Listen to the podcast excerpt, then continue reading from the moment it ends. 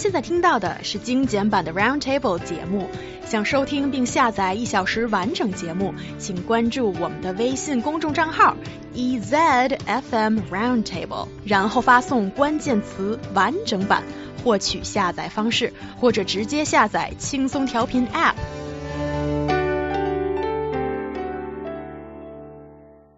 So yeah, now let's talk about this Japanese animation film called Your Name, 你的名字. It is the highest grossing film of the year in Japan.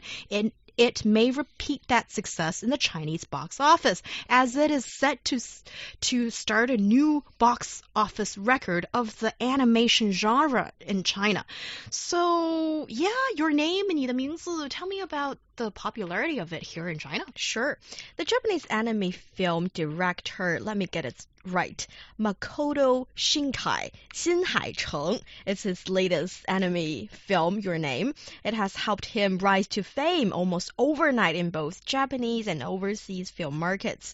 Your Name has been acclaimed both at home and abroad. The Japan Times gave the film a rating of 4 out of 5 and praised the anime's blend of gorgeous, realistic detail and emotionally grounded fantasy. It also earned over 10 billion yen, uh, or let's say 86.7 million US dollars, 28 days after its debut in Japan.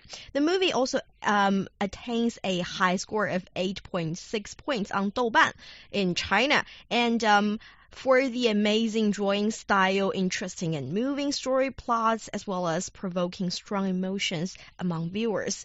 The box revenues had surpassed 503 million yuan or 73 million US dollars as we speak, and it was close to the total box revenues of another successful Japanese anime film, Doraemon 3D, Stand By Me. So it's highly possible that your name would soon top the Japanese anime film's box office in the Chinese film market. That is very interesting. Yeah. Yeah, sounds like a big deal. Well, I- it is a big your- deal, Your, Ryan. name is a big deal. yeah, your name, Ryan Price, oh. is Aw. n- not as No, much of a oh, big okay. deal. oh, dang. Dang. because your name Yeah, yeah, I get film- it. I get it. The film's doing great. But why is it doing great? I mean, you guys were talking about it all morning. What do you think, Hyung? I think it's got a interesting plot, but Okay. it's it's You're kind of personal. Why do you personally like it? why do I personally Yeah. like it? Um, it tells me how great it is to be with a person, and um, I think there are so some of those like really small things in life that um, I think it it strikes a chord with single people and also people who are couples. But I'm a single person. Yeah. You didn't even watch Hey. it. It just three minutes means nothing. Hey. so for those, for the sake of those people, yeah, you need to haven't- ease your way Yeah. in, Yeah. you know. Oh Oh goodness. goodness! Listen to you guys. Peer pressure over here. But I can totally understand if you don't think it's your cup of tea because I think it is very much love oriented, and that's why I think Yeah. it might not uh, capture as wide an Mm-hmm. audience as some of the other um, animation movies or movies in Yeah. general, like uh, like Dragon Ball Z. What? Zootopia. I would never go see that. Um, no, I'm joking. Like the um, let's say like the Minions Mhm. or Oh. Frozen. Oh, yeah, yeah. Those are some American Hollywood uh, examples. Or I think it's probably going to be a little bit difficult to repeat the kind of success that Gong Qijun has Mhm. uh, achieved in the early 2000s. That's, I think, it, when you've got a broader theme about love, peace, the environment, the future, and sort of recollecting and rethinking about what we've done in the past and how can we learn it from the future and make the world a better place. I mean, when you have like those world themes, then I think the whole movie or whatever art form is elevated to the next level. And I think that is what will make people want to rewatch it again and keep talking about it in the future and make it a true classic. And this one, although I think it is great, but I don't think it's achieved that level yet, but still, it shows you what the Japanese, I think it's two dimensional um, animation movie industry can achieve, and it is it is brilliant. The the the, the movie itself, Mhm. it is a visual uh, a visual feast. hmm It is so beautiful and the rendering is definitely not something that I have seen before, but I am not a particular animation movie buff, so this one it did um, surprise me with how beautiful it is and the thoughtfulness of the music score as as well. And you can see that every aspect of the Japanese animation movie industry it's so developed. There's a lot that we can learn from it. Yes, and I want to say that when you mentioned that it's really pretty, when you can see it in the cinema with the, those huge screens, you can see the view, the kind of um, render, and that makes up for the fact that it's not a 3D movie. So for some viewers, they believe that if it's a 2D movie and it's not that pretty, not that beautiful, it's okay to um, see the movie at home if they have, and uh, that makes up the fact that they it's not a 3D movie, but it still attracts a whole lot of viewers to go to the cinema. Yeah, you know, thinking about this, um, I think you'll find many. I think a lot of what we said, you know, when we were introducing this topic was how well it's been doing in, in I guess primarily Asia, right? But I think the West is a different story, and and I say that because I think animation in general, uh, and I'll give maybe a, an, an example of when it's not. But animation, many times in general, is meant for kids in the U.S., for children. I mean, I would say Disney, I would say even Frozen, and all these other things were meant for a primarily child audience, though it can uh, be appreciated um, by adults. Now, I'm not saying that that that's the that's the way it is, and that anime can't be more than that. But I come from a culture, I think that that's how we kind of feel on that specific topic. Though many people in my culture feel differently and do really love Japanese anime and whatnot. Um, it's never been a huge thing for me. Um, I think uh, many times Westerners, when you're talking about real things like love and star-crossed and these kind of things, we like that to be associated with real-time movies. Cartoons, anime, these kind of things are more for fun child type uh, plots and whatnot. And I don't think that I'm saying that that's that's right. Like I said, I think it's relative, right and wrong here, or how you feel about this.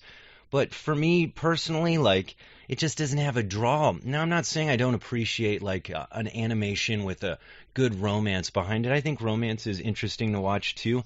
I'd say like something like The Nightmare Before Christmas, which was uh, something that was about romance and it was about it was claymation, which I think is so cool, and Tim Burton kills it every time he touches something. But I really loved that, and it was a kind of animation, but it wasn't necessarily uh, maybe a child's uh, movie because it was dark. You know, it was about Halloween and how it invades Happy Christmas and these kind of things. Um, but still, I mean, so that was made, I think, for a more adult audience, and that's the kind of animation I think Tim Burton really likes to do. Uh, but but still, I would say cartoons, animation, when it's 2D being drawn on a paper, I think many times in the U.S. we see that as kind of, you know, uh, a more child's type uh, entertainment. Yeah, that is totally not what I take. on this. totally. So you not. completely disagree with Ryan. Completely Oh, disagree. yay, we But, like but that. in doing that, maybe that points out that points out the difference in cultures. Yeah, Yeah, that's possible. I feel like movie is about telling a story. If you can tell the story right and um, deep, Mhm. it it doesn't matter if you're using a a actor or you're using your pen to draw a picture, especially when the picture is so splendid and beautiful on the big screen. Let's take Zootopia for example. It is cute and funny and interesting and maybe having some lighthearted plot, but it also touches a deeper level of pretty much everything about um, what you see about others, about the society. And this movie maybe not having that deep a level, but it al- still,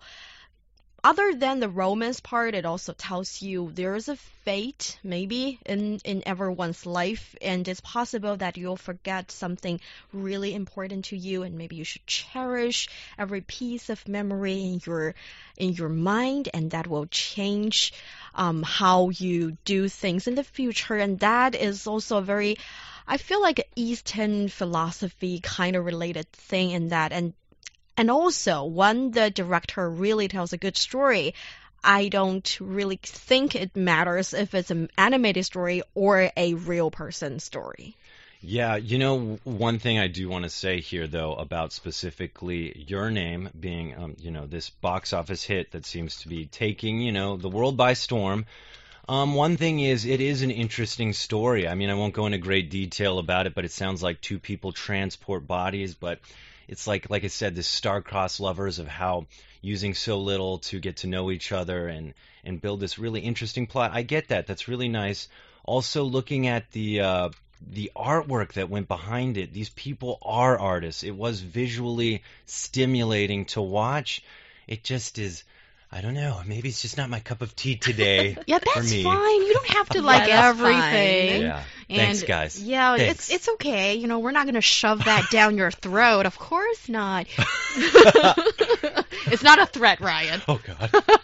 yeah, I think with this one, um, yeah, it it's there's a a certain uh, sweet spot. I think it, it does hit with with me, and I think um Maybe, maybe female viewers. maybe female viewers, maybe, or also I think I can I can um resonate with what Yo Lin pointed out about Mm. um there's this part about um uh, aesthetics and maybe philosophy that belongs maybe strictly to East Asia, that there's this profound sense of sadness and very subtle kind of it's not perfect. What you've got in your hand, no matter how firmly you clutch your fist, but you can't keep it. And something you cherished is going to just um, sort of slip away Yeah.